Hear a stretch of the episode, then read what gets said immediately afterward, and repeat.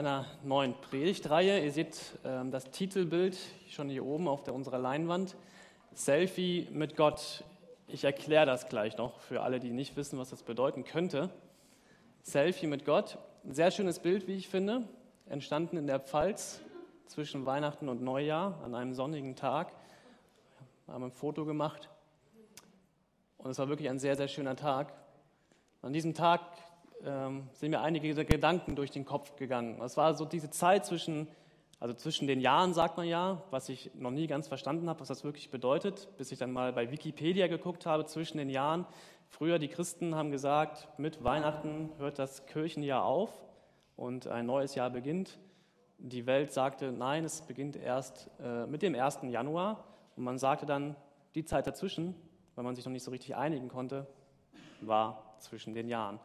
Ich weiß nicht, wie ihr die Zeit verbracht habt. Ich habe viel nachgedacht über 2015, ähm, freute mich auf 2016 und ähm, war eigentlich froh, dass Weihnachten vorbei ist. Nicht nur wegen meinem Bauch, sondern aber auch wegen dem ganzen, ja, was das immer so mit sich bringt. Die ganzen Aktivitäten, alles, was man so tut. Aber irgendwie liebe ich auch Weihnachten immer wieder neu und freue mich auch schon dieses Jahr wieder auf Weihnachten. Haben noch ein bisschen Zeit, keine Angst. Ähm, aber ja, ich weiß nicht, was ihr für ein Gefühl habt mit Weihnachten. Jetzt steht hier noch der Weihnachtsbaum. Bei uns zu Hause steht er auch noch.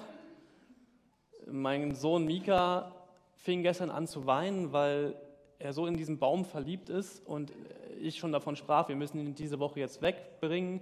Und er sagte, nein, Papa, noch nicht wegbringen, es hat doch noch nicht mal geschneit. Ich so, ja, Stimmt, Weihnachten und Schnee gehört eigentlich auch zusammen, zumindest bei uns. Vielleicht haben wir ja Glück. Und dann habe ich einen Text gelesen über Weihnachten, wo ich dann gedacht habe, es ist auch schön, wenn man so ein bisschen was von Weihnachten noch mit in dieses Jahr hineinnimmt. Und diesen Text möchte ich uns gerne nochmal vorlesen. Er ist überschrieben mit Ich bin da. Das ist ein Text von Karl Rahner. Gott hat sein letztes sein tiefstes, sein schönstes Wort im Fleisch gewordenen Wort in die Welt hineingesandt. Ein Wort, das nicht mehr rückgängig gemacht werden kann, weil es Gottes endgültige Tat, weil es Gott selbst in der Welt ist. Und dieses Wort heißt, ich liebe dich. Ich liebe dich, du Welt und du Mensch. Ich bin da. Ich bin bei dir. Ich bin deine Zeit. Ich weine deine Tränen. Ich bin deine Freude. Ich bin in deiner Angst, denn ich habe sie mitgelitten. Ich bin in deiner Not. Und ich bin in deinem Tod, denn heute begann ich mit dir zu sterben, da ich geboren wurde. Und ich habe mir von diesem Tod wahrhaftig nichts schenken lassen. Ich bin da. Ich gehe nicht mehr von dieser Welt weg, wenn, ich, wenn ihr mich jetzt auch nicht seht. Und meine Liebe ist seitdem unbesieglich. Ich bin da. Und es war gerade Weihnachten. Zündet die Kerzen an. Zündet sie weiter an. Sie haben mehr Recht als alle Finsternis. Es ist Weihnacht, die bleibt in Ewigkeit. Und das möchte ich mitnehmen dieses Jahr. Jesus kam auf diese Welt und er ist hier und er bleibt hier bis in alle Ewigkeit. Und wir brauchen uns vor keiner Finsternis zu fürchten. Also mache ich euch Mut, zündet weiterhin Kerzen an und denkt an dieses Kind in der Krippe und was es für uns getan hat. Nun zu, den, zu der neuen Predigtreihe Selfie mit Gott. Ähm, und heute unterschrieben mit dem Hashtag meine Mutter. Ich erkläre das jetzt. Keine Angst. Selfies sind Fotos und ich weiß nicht, ihr habt das bestimmt schon mal gesehen, wer in den letzten Wochen, Monaten dieses Jahr im Urlaub war, an irgendwelchen berühmten Sehenswürdigkeiten. Es gibt diese ganzen Leute, die mit so Stangen dann da rumrennen und auf diesen Stangen sind ihre Smartphones und die fotografieren sich die ganze Zeit selbst damit. Ja, das sind Selfies, Fotos, die man von sich selbst macht. Und das sind meistens Fotos, von besonders schönen Momenten, an besonders schönen Orten, mit besonders schönen Menschen, ganz besondere Menschen oder ganz besondere Ereignisse, wo man sagt so, ey, daran möchte ich mich erinnern. Und ich möchte mich auf diesem Bild sehen, also mache ich von mir selbst ein Foto. Man war dabei, man kann das an anderen Menschen demonstrieren, äh, wo man war, an diesem Ort. Und heute ist Sonntag, der 3. Januar, es ist 10.23 Uhr. Und damit ich nachher meinen Kindern zeigen kann, wo ich war um 10.23 Uhr, demonstriere, demonstriere ich uns das mal, wie das funktioniert mit dem Selfie. Besonders schöne Menschen, ihr müsst jetzt, ja, und man kann auch dann ganz, ganz viele Bilder machen, bis, jetzt winken sogar noch ein paar, das ist gut. Ja, eins wird dabei sein, was ich behalten kann. Das sind Selfies. Und manchmal nerven die richtig. Wir waren auf dem Eiffelturm in Paris, meine Frau und ich. Da sind die Dinger schon verboten. Aber so ein paar Menschen äh, aus anderen Ländern haben das nicht gelesen und fuchtelten die ganze Zeit dann darum. Und äh, bis dann so ein Security-Typ kam und denen das wirklich weggenommen hat. Also, naja, ist auch egal. Auf jeden Fall ähm, gibt es das immer wieder, man sieht es auch immer wieder. Und jetzt wisst ihr, wie das heißt: Selfie. Und äh, man markiert diese Fotos dann. Also man markiert zum Beispiel, ich stehe in der Pfalz auf diesem Berg, mache ein Selfie und ähm, der Hashtag, der dann unter, unten drunter steht, der markiert das dann, was, was dieses Bild ähm, ja sagen soll. Und auf diesem Berg in der Pfalz habe ich mich Gott sehr, sehr nah gefühlt. Mir, es war sehr warm, ähm, die Sonne hat geschienen, wir waren dort mit der Familie oben und die Sonne strahlte mir so ins Gesicht und ich dachte, ey, hier bin ich Gott gerade so nah und es wärmt mich und es ist total schön. Und dieses Bild erinnert mich an Gott. Also hat es den Hashtag bekommen, mit Gott war ich auf diesem Berg. Man ist mit Gott unterwegs und ich weiß nicht, wenn ihr an 2015 zurückdenkt, es gab so viele Momente für mich persönlich, wo ich gesagt habe, so, da war ich ganz, ganz nahe bei Gott. Und da habe ich Gott ganz, ganz intensiv gespürt. Und von manchen Momenten habe ich tatsächlich ein Foto. Ich bin so ein Typ, ich mache gerne Fotos zur Erinnerung und ich gucke mir diese Bilder dann an und, und weiß dann, ja, genau da, in diesem Moment, habe ich das gefühlt. Und das erinnert mich daran. Und es erinnert mich daran, dass Gott in diesem ganzen Jahr bei mir war, in diesen ganz, ganz schönen Momenten, aber auch in diesen Momenten, wo es mir fast mein Herz zerrissen hätte. Und es gibt diese, diese Fotos, die einen daran erinnern. Und ich weiß nicht, ob ihr das auch macht, ob, ob ihr auch so drauf seid und von allem ähm, ein Foto macht. Das sind meistens die jüngeren Menschen unter uns, also alles unter, ja, denkt euch eine Zahl. Manche von euch schreiben vielleicht Tagebuch und erinnern sich so daran, ähm, was sie mit Gott erlebt haben. Manche machen auch gar nichts und sagen, nö, brauche ich nicht. Mir reicht, was ich heute erlebe. Ist auch okay.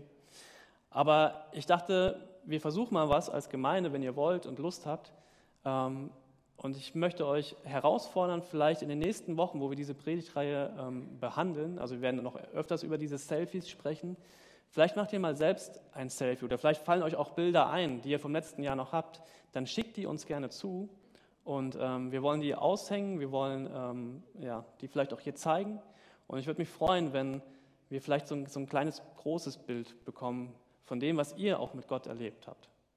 Also geht durch die Straßen, lest eure Bibel und äh, macht ein Foto, wenn ihr merkt, so, ey, da bin ich Gott ganz nah oder das habe ich auch gerade mit Gott erlebt. Ich würde mich freuen, wenn wir so eine kleine Fotowand entstehen lassen. Ich werde euch auch noch öfters nerven, keine Angst. Ähm, genau, schickt sie uns zu per E-Mail oder postet sie auf unserer Facebook-Seite, versehen mit einem Hashtag. Lauter Fremdwörter in einem Satz, aber ähm, Genau, wir haben eine Facebook-Seite als Gemeinde, um das mal so zu bewerben. Da könnt ihr auch gerne Bilder posten. Ich habe aber auch festgestellt, dass man das jetzt ein bisschen weiter, die Umschreibung, dass es in der Bibel auch so eine Art Selfies gibt. Was könnte das sein? Also da beschreibt jemand, was er mit Gott erlebt hat. Ihr dürft jetzt auch antworten. Was könnte das sein? Also ein Erlebnisbericht, was jemand mit Gott erlebt hat. Wo könnte das stehen? Ja, die Psalmen. Das sind die krassesten Selfies manchmal, die ich je erlebt habe. Weil wenn man so einen Psalm liest, dann schreibt er einen David oder einen Asaf oder einen Mose, da schreibt er etwas, etwas total Intensives und hat gesagt, ey Gott, Das habe ich mit dir zusammen erlebt, also teilweise. Und beschreibt seine tiefsten Emotionen und seine tiefsten Glaubenserfahrungen, beschreibt er dort. Ein absolutes Selbstbild von dem, wie ein Mann oder ja, jemand etwas erlebt hat mit Gott. Kein Foto, aber ein Text. Total schön. Lest mal die Psalme, vielleicht findet ihr euch selbst wieder. Das habe ich mit Gott erlebt, da war ich dabei. Guck doch mal zurück auf 2015. Welchen Psalm würdest du schreiben? Welchen Text würdest du formulieren? Wo warst du dabei? Was würdest du beschreiben, was du mit Gott erlebt hast? Welches Foto würdest du posten, wenn du es hättest? Und was würdest du gerne mitnehmen ins neue Jahr? Welche Erinnerungen möchtest du mitnehmen und sagen so, ey, das, das hat mich so geprägt in dem letzten Jahr, das brauche ich auch für das kommende? Welchen Eindruck, welches Erlebnis möchtest du niemals vergessen? Vielleicht ist es auch was für eure Hauskreis, für eure Kleingruppen, dass ihr sowas etwas einfach mal teilt jetzt am Anfang des Jahres. Tut es. Das Problem an Selfies, also an solchen Fotos, ist aber ganz oft, und das habe ich auch schon ganz oft erlebt, dass sie nur einen Teil der Wahrheit ablichten. Sie zeigen oft nur den, den schönsten Moment aus der besten Perspektive. Ja, ich habe das gerade probiert. Ich bin nachher mal gespannt, wie dieses Foto wirklich geworden ist. Wenn nichts, es nichts geworden ist, dann mache ich nächste Woche nochmal 20. Nein, werde ich nicht tun. Aber das ist so auch so ein bisschen die Schattenseite von diesen Fotos.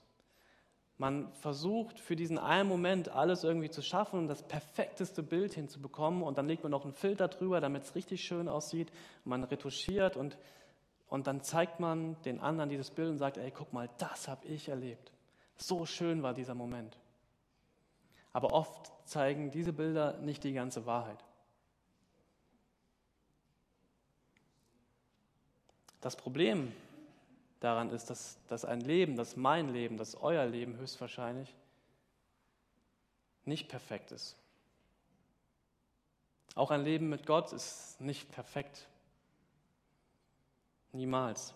Aber wir vergleichen oft diese, diese schönsten Momente und diese schönsten Highlights der anderen mit unserer Realität. Und wir merken, dass da ganz oft so eine Lücke entsteht.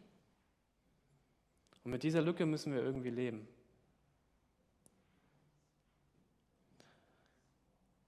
Ich habe ähm, heute ein Buch mal mitgebracht von Ulrich Eggers ehrlich glauben, warum Christen so leicht lügen. Ich weiß nicht, ob ihr das kennt, dieses Buch. Ich habe gedacht, ich erwähne das heute hier in dieser Predigt und stelle euch das mal vor, habe das dann aus meinem Buchregal gezogen und habe dann gemerkt, ich kann es euch nicht vorstellen, es ist noch original verpackt. Ich habe es noch nicht gelesen.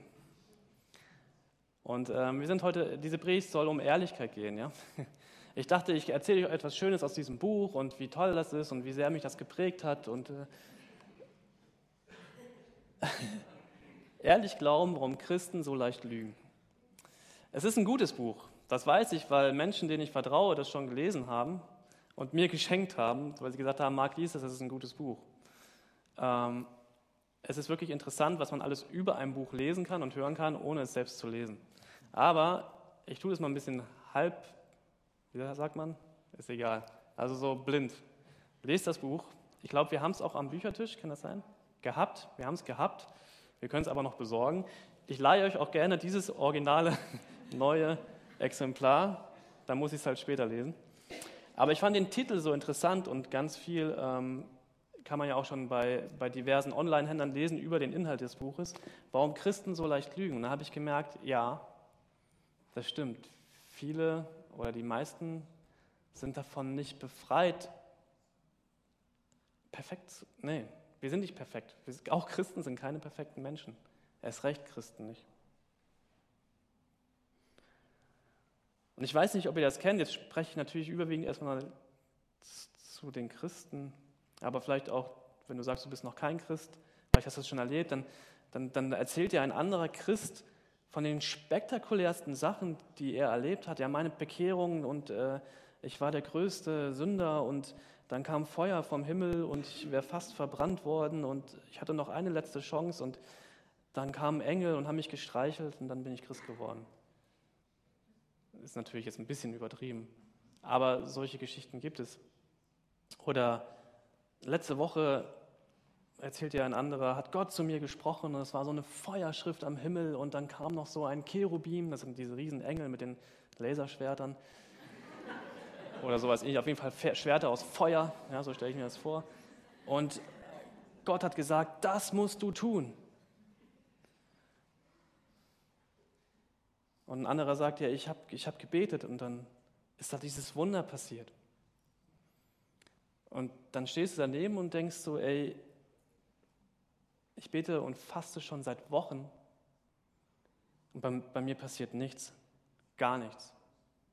Ich lese jeden Tag in der Bibel, ich bete jeden Tag, ich besuche die Gottesdienste, ich besuche meine Hauskreise und ich, ich singe die Lieder und ich glaube das auch alles, aber bei mir passiert einfach nichts.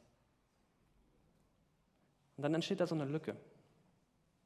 Ich weiß nicht, wie groß die sein kann.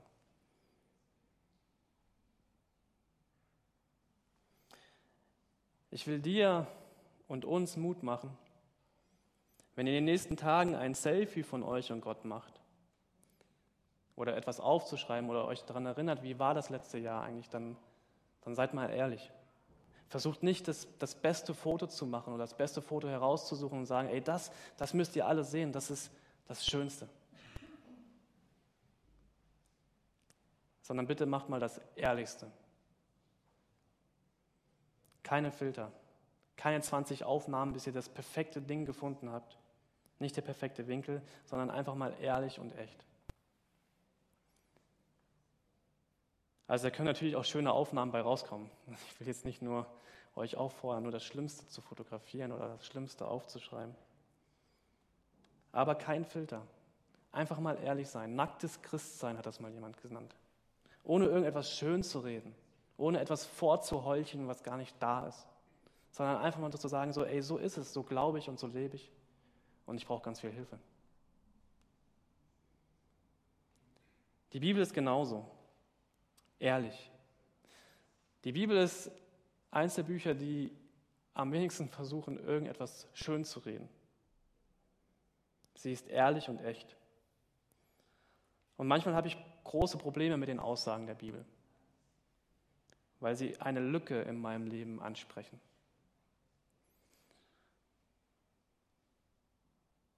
Und so ging es mir mit der Jahreslosung 2016. Ich weiß nicht, ob ihr die kennt. Es ist ja auch schon eine Tradition, dass wir am ersten Sonntag im neuen Jahr über die Jahreslosung sprechen, also über den Bibelvers, den eine Gesellschaft herausgesucht hat für dieses Jahr. Und diese Jahreslosung kommt dieses Jahr ähm, aus dem Alten Testament, Jesaja Kapitel 66, Vers 13.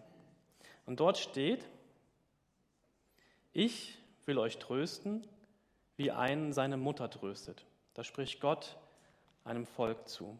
Ich will euch trösten, wie einen seine Mutter tröstet. Und das ist eigentlich ein total schöner Satz, finde ich. Also irgendwie klingt er schön, dass Gott uns trösten will, wie einen seine Mutter tröstet. Den größeren Zusammenhang lassen wir jetzt mal außen vor. Ihr könnt das Jesaja-Buch gerne mal lesen. Der kleinere Zusammenhang ist, dass Gott diesen Satz seinem Volk zusagt. Und ich lese diesen Satz und ich merke, dass ich mit diesem Satz ganz, ganz große Probleme habe. Ich kann mich nicht erinnern, dass, dass Gott mich mal getröstet hat, wie eine Mutter mich getröstet hat. Da ist nichts als Lehre, wenn ich darüber nachdenke, was das wirklich bedeutet. Das ist eine schöne Aussage, aber eigentlich, wenn ich ganz ehrlich bin, sagt sie mir überhaupt gar nichts. Ich würde mir ja wünschen, dass Gott mich tröstet, wie eine Mutter mich tröstet. Aber wie oft war ich mit meinem Schmerz schon alleine, und das ist natürlich jetzt sehr persönlich, aber da war keine Mutter, die mich getröstet hat. Da ging es mir eher so, wie der Autor des Psalm 69 schreibt. Gott, hilf mir, denn das Wasser geht mir bis an die Kehle. Ich versinke im tiefen Schlamm wo kein Grund ist. Ich bin in tiefe Wasser geraten und die Flut wird mich ersäufen. Ich habe mich müde geschrien, mein Hals ist heiser, meine Augen sind trübe geworden, weil ich so lange harren muss auf meinen Gott. Die mich ohne Grund hassen, sind mehr, als ich Haare auf dem Haupt habe. Die mir zu Unrecht feind sind und mich verderben wollen, sind mächtig. Ich soll zurückgeben, was ich nicht geraubt habe. Gott, du kennst meine Torheit und meine Schuld ist dir nicht verborgen. Lass an mir nicht zu Schanden werden, die deiner Harren, Herr Zebaoth. Lass an mir nicht schamrot werden, die dich suchen, Gott Israels. Denn um deinetwillen trage ich Schmach, mein Angesicht ist voller Schande. Ich bin fremd geworden meinen Brüdern und unbekannt den Kindern meiner Mutter. Denn der Eifer um dein Haus hat mich gefressen und die Schmähungen derer, die dich schmähen, sind auf mich gefallen. Ich weine bitterlich und faste, und man spottet meiner dazu. Interessant an diesen beiden Texten ist, dass sie beide in der Bibel stehen. Da ist dieser Gott, der einem Trost zusprechen möchte, und da ist jemand, der sich absolut verzweifelt an Gott wendet und aber trotzdem irgendwie keine Hilfe gerade bekommt.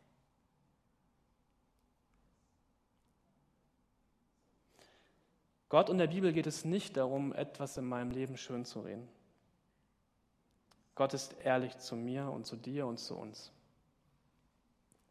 Und er sagt, deine Schwächen, deine Nöte, deine dunklen Seiten, die kenne ich. Und du kannst sie nicht vor mir verstecken. Und ich will, dass du ehrlich zu mir bist.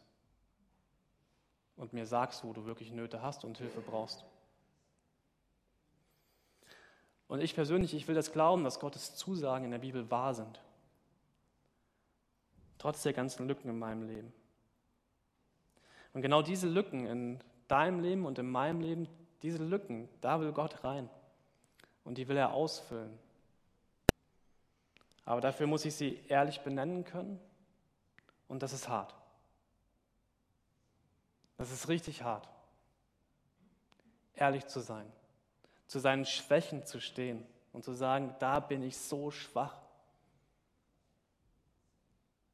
Wenn man nie eine Mutter hatte, die einen wirklich getröstet hat, dann hinterlässt das tiefe, tiefe Narben in einem.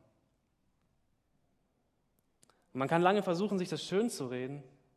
Und man kann lange versuchen, irgendwelche Geschichten zu, äh, zu erfinden und darin zu leben. Aber man ist eigentlich nur unehrlich zu sich selber. Weil es ja auch irgendwie unangenehm ist, so eine Lücke zu haben und zu sagen, ey, da, da bin ich zutiefst verletzt. Und das tut mir richtig weh, wenn da einer reinbohrt in diese Wunde. Und da bin ich schwach. Und ich will kein Schwächling sein.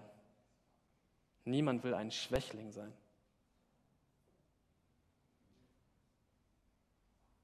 Wer sagt das schon gern von sich selbst? Ich bin ein Schwächling. Gott tröstet mich wie eine Mutter. Ja, habe ich voll erlebt. Habe ich sogar ein Selfie von gemacht. Meine liebe Mutter hat mich auch immer so getröstet und Gott ist genauso gut zu mir.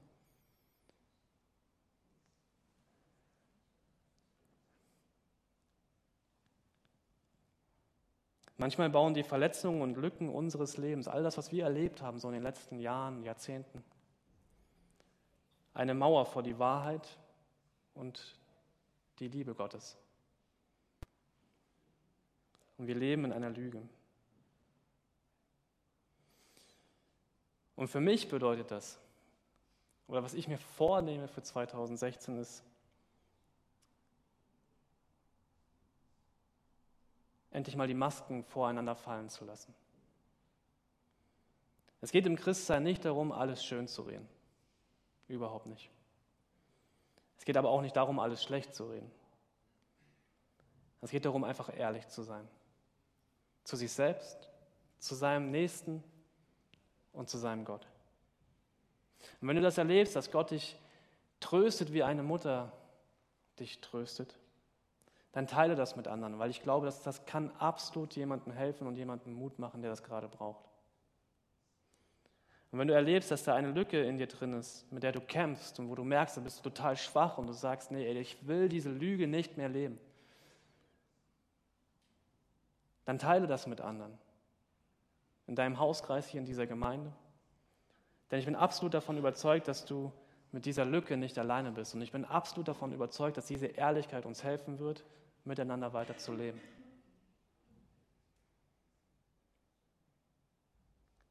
Ein ganz wichtiger Satz in meinem Leben ist, mit unseren Stärken imponieren wir Menschen, aber in unseren Schwächen verbinden wir uns mit Menschen.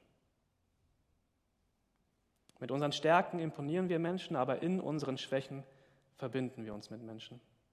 Und Jesus sagte mal im Matthäusevangelium, selig sind, die da geistlich arm sind, denn ihrer ist das Himmelreich. Und eine andere Übersetzung sagt, Gott segnet die, die erkennen, dass sie ihn brauchen, denn ihnen wird das Himmelreich geschenkt. Und diese Jahreslosung 2016 wird mich immer wieder daran erinnern, dass ich merke, ich brauche Gott, denn ich habe so viele Lücken in meinem Leben. Wir brauchen Gott und diese Welt braucht Gott so sehr. Und ich wünsche dir und ich wünsche uns und ich wünsche dieser Welt, uns allen, dass wir erkennen, dass wir Gott brauchen.